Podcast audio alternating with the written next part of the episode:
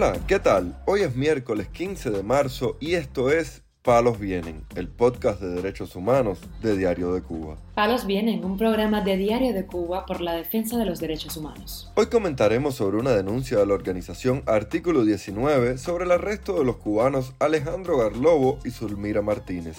También hablaremos sobre la situación del opositor cubano José Daniel Ferrer, quien se encuentra en prisión desde el 11 de julio de 2021. Por último, profundizaremos en el estado actual de los prisioneros políticos Angélica Garrido y Lázaro Yuri Valle Roca, ambos con serios problemas de salud. Lo más relevante del día relacionado con los derechos humanos en Palos Vientos. La organización Artículo 19 denunció este lunes la detención injustificada en Cuba de los jóvenes activistas Zulmira Martínez Pérez y Alejandro Garlobo Aleaga, quienes se encuentran presos en el principal cuartel de la seguridad del Estado en La Habana, conocido como Villa Marista. En la declaración publicada en su cuenta de Twitter, la ONG afirmó que la libertad de expresión y el derecho a la protesta social es un derecho humano que debe ser respetado y garantizado a la luz de los estándares interamericanos, y agregó que la Comisión Interamericana de Derechos Humanos considera este derecho como un requisito indispensable para una sociedad democrática. Mientras tanto, este martes la seguridad del Estado citó al joven cubano Diego Jesús Fernández Asín para un interrogatorio en el Tribunal de Marianao, en La Habana, según denunció en sus redes sociales. De acuerdo con la información brindada por Fernández Asín, fue el presidente de los comités de defensa de la revolución de su barrio quien entregó la citación en su vivienda, la cual compartió en sus redes sociales pidiendo ayuda a sus seguidores para difundir el suceso.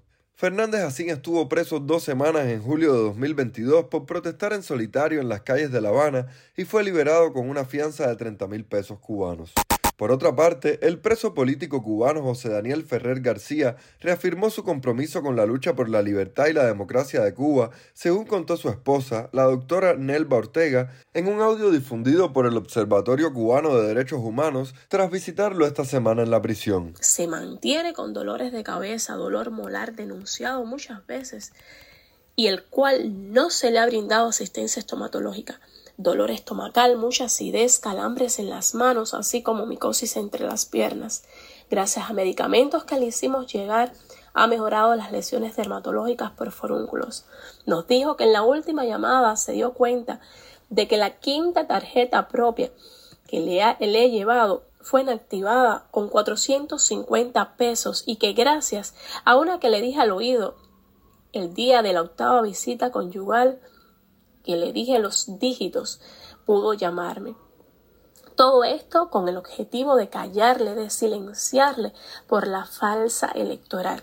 La única forma de no ir a protesta pacífica, de realizar acciones de protesta pacífica, ya sea mm, eh, pasado mañana o mañana, de no darnos derecho a nuestra visita matrimonial reglamentaria por reglamento. Entonces, sería el hecho de que activen las tarjetas. No es la primera vez de que la dictadura ha tratado de silenciarle y en este momento temen a simplemente 10 minutos. Él nos dijo de que por principios, por decoro, por dignidad, por vergüenza, por honor, por Cuba, él los vota a todos, pero con B, por su traición a la patria, por su hipocresía, por su cinismo. Hay que votarlos a todos, pero a la basura. José Daniel Ferrer García fue detenido el 11 de julio de 2021 cuando salía de su vivienda en Santiago de Cuba con la intención de sumarse a las manifestaciones de descontento popular que tuvieron lugar en toda la isla ese día. Mientras, el opositor Janier Joubert Cisneros, liberado este 11 de marzo tras cumplir una sanción de tres años de cárcel en el combinado de Guantánamo, contó a Radio Televisión Martí las dificultades que atraviesan los prisioneros en dicho penal. Presos políticos sufren mucho. Ahí en estos momentos uno no puede hacer una llamada telefónica para denunciar nada porque enseguida toman represalias, puede ir a la celda, pueden suspenderte el teléfono por dos meses, tres meses, el tiempo que ellos determinen. En estos momentos la alimentación dentro de las prisiones es, horrible. Están siendo alimentados los reos en las prisiones de Cuba. Hay mucho bajo peso, gente con problemas de nutrición. Un recluso en Cuba debe estar recibiendo alrededor de 60 gramos de arroz. Una sopa insípida que, que puede ser de un vegetal como la selga, como sucedió por el día 6, 5 por ahí. Estaban dando un plato fuerte que era una cosa que tenía que ver como así con, con un poco de harina y algo de un picadillo, una proteína, no sé. Y estaba con gusano y los recursos realmente no había otra cosa para comer.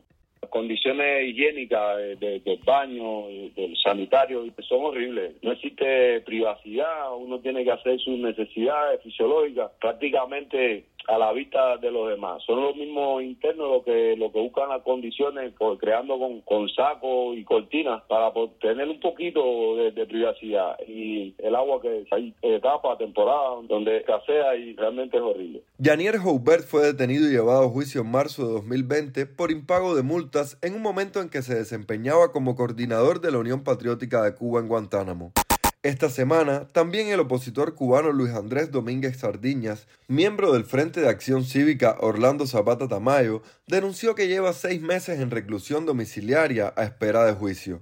En mis cuatro ingresos anteriores a prisión nunca formulé queja, ya que estoy consciente de que ejercer el derecho a la libertad de expresión en Cuba constituye un delito y siempre he estado dispuesto a asumir las consecuencias de mis actos.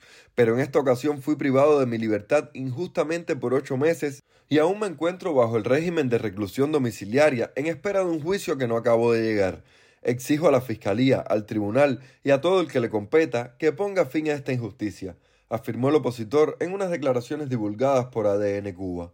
Domínguez Sardiñas ha estado en la cárcel en cinco ocasiones desde 2014 hasta 2022. Sin embargo, considera que esta última prisión política excede todos los límites. La abogada directora de la ONG Cubalex, Laritza Diversen, cuestionó en septiembre pasado numerosas irregularidades del caso contra Domínguez Sardiñas y dijo que algunas de las supuestas causas por las cuales le privaron de la libertad no constituyen delito contra la seguridad del Estado y tampoco están tipificadas en el Código Penal de 1987 que estuvo vigente hasta diciembre del pasado año.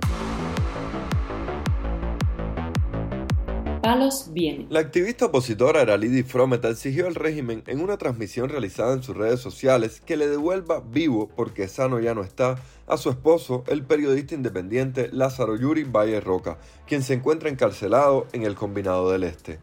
Raúl Castro y Miguel Díaz Canel, devuélvanme a mi esposo, lo quiero vivo porque sano ya no está. Ustedes lo enfermaron y ni siquiera medicamentos con procedencia de Estados Unidos país con el que ustedes quieren relaciones, dejan entrar. Lo quiero vivo, dijo Eralidi Frometa en sus redes sociales. En días recientes, las autoridades carcelarias cubanas le negaron al opositor y reportero independiente el paso a régimen de mínima severidad por considerar que no se ha reeducado tras más de un año preso. El periodista y disidente cubano, de 61 años de edad, fue arrestado en junio de 2021 y tras meses recluido sin juicio fue condenado a cinco años de cárcel por el presunto delito de propaganda enemiga de carácter continuado. También el activista Luis Rodríguez, esposo de la prisionera política Angélica Garrido, la cual sufrió un accidente cerebrovascular a mediados de 2022 en la cárcel, se mostró preocupado por la salud de su esposa en declaraciones a Radio Televisión Martí.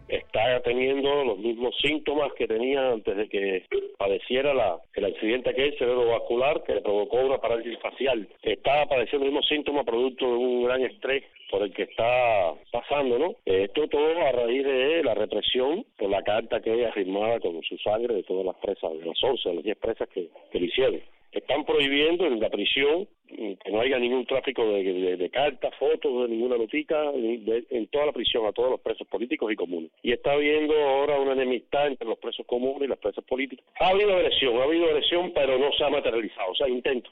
Es mandado, es mandado, no hay otra. Por la seguridad del Estado, que es la que maneja los hilos de, de todas estas cosas tiene pies morados, una mano con una temperatura caliente, la otra mano fría, calambres en la mano, los párpados los tiene caídos, mucho cansancio. Y Angélica se lo dijo a ella, miren, me está pasando esto, esto. Ayer, ayer en la tarde, a la segunda jefa de la prisión y a, su redactor. Nada, que sí, que se iba a ver eso, como no, que se iba a ver eso. Garrido fue una de las 11 prisioneras políticas cubanas que en febrero firmaron una carta donde reclamaban al gobernante Miguel Díaz Canel que cumpliera el deseo del Papa Francisco de que los manifestantes del 11 de julio de 2021 sean liberados.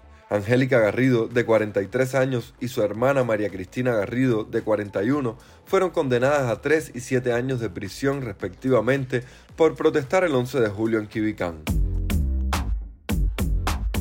Palos Vienen, un podcast de derechos humanos de Diario de Cuba con la producción y conducción de Mario Luis Reyes. Muchas gracias por acompañarnos este miércoles en Palos Vienen, el podcast de derechos humanos de Diario de Cuba. Pueden escucharnos en DDC Radio, Spotify, Google Podcast, Apple Podcast, Telegram y SoundCloud. Yo soy Mario Luis Reyes. Mañana regresamos con más información.